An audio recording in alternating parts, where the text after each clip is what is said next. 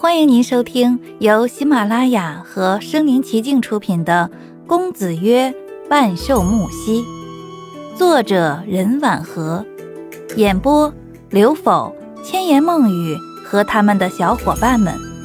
欢迎订阅。第二十二章，木西先生的手指一下下扣着膝盖，似乎在思考问题。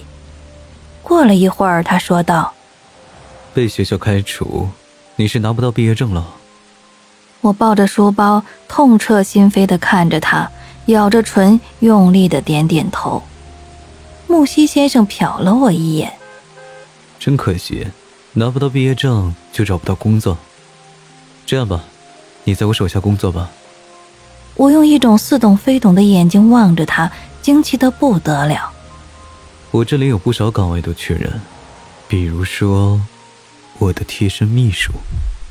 他的眼睛在我脸上缓慢的游走，打量着我。我不安的抱紧书包，弯着腰，只露出一张脑袋，对他说：“不行。”怎么？你不愿意做我的秘书吗？薪水很高，一个月相当于你一百篇故事的稿费。就像我第一次与他相见。在他的书房，他坐在桌子后面，亲和的语气，暗哑的嗓音，酥软的就好像好吃的蛋糕，有一种奇怪的魔力。木西先生开的月薪能够我和阿妈吃上一年的了，可我阿妈不喜欢他，如果发现我和他还有交往，可能会把我撵出家门。阿妈年龄这么大了，我也不想给他添堵。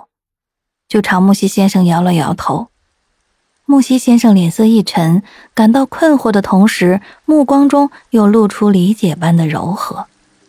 我也很无奈，就垂下了脑袋。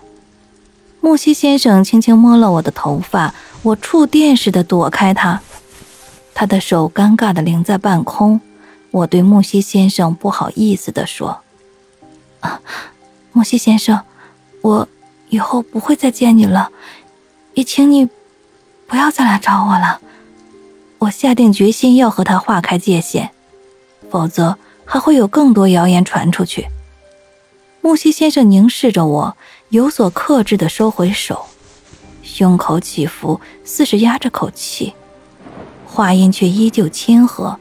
他对我说：“我们不见面，你的轻易就能回来吗？反正我是无所谓了。”而你不一样，是学校的学生，和帮派分子有染，你会成为校际史上最有名的女学生。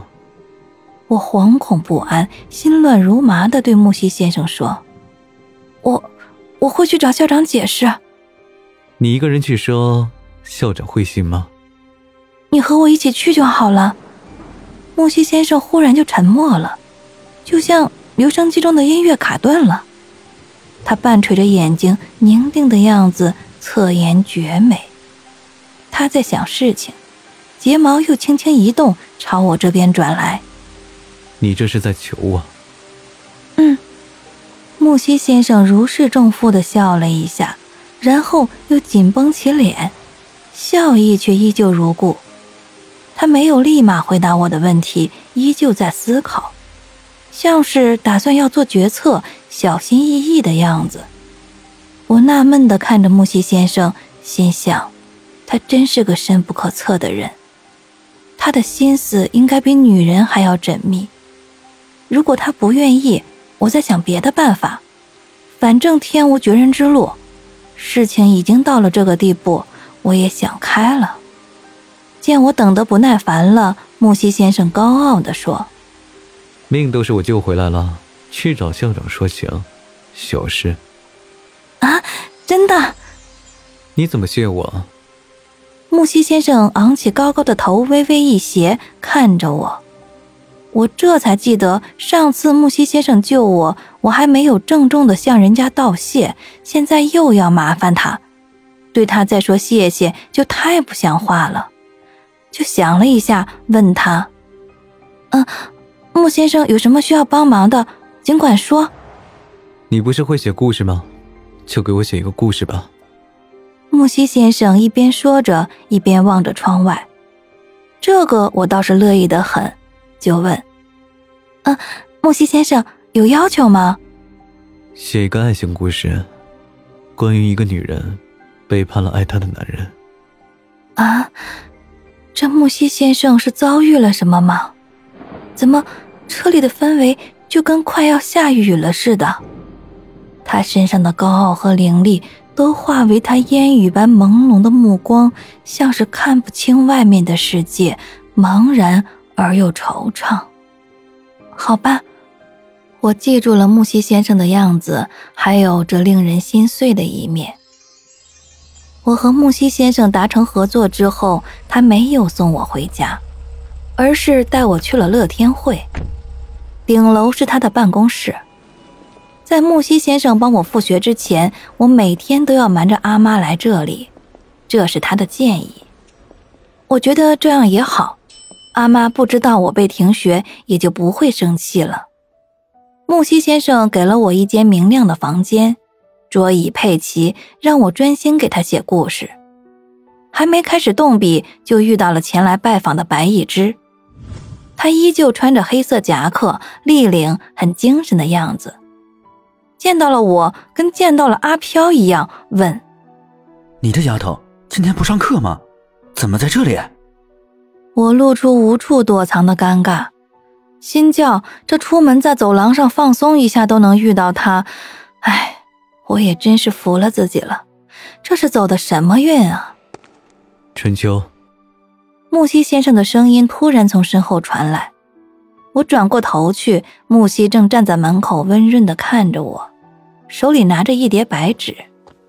白一之从我身边走过去，去到木西跟前说：“木西先生，我来这儿就是要见你。”请稍等。他朝我走来，把纸递给我，拍拍我的肩膀说：“你去忙吧。”我转身回去，不忘又看他们一眼。白一之正瞪着我，眼珠子都快掉出来。不过还好，他要办的事儿比我重要。跟着木西进了专属办公室，我托着腮坐在了桌子边，一个字也写不出来。嗯，白一之来找木西是调查蓝浩田的案子。嗯，白奶奶的案子。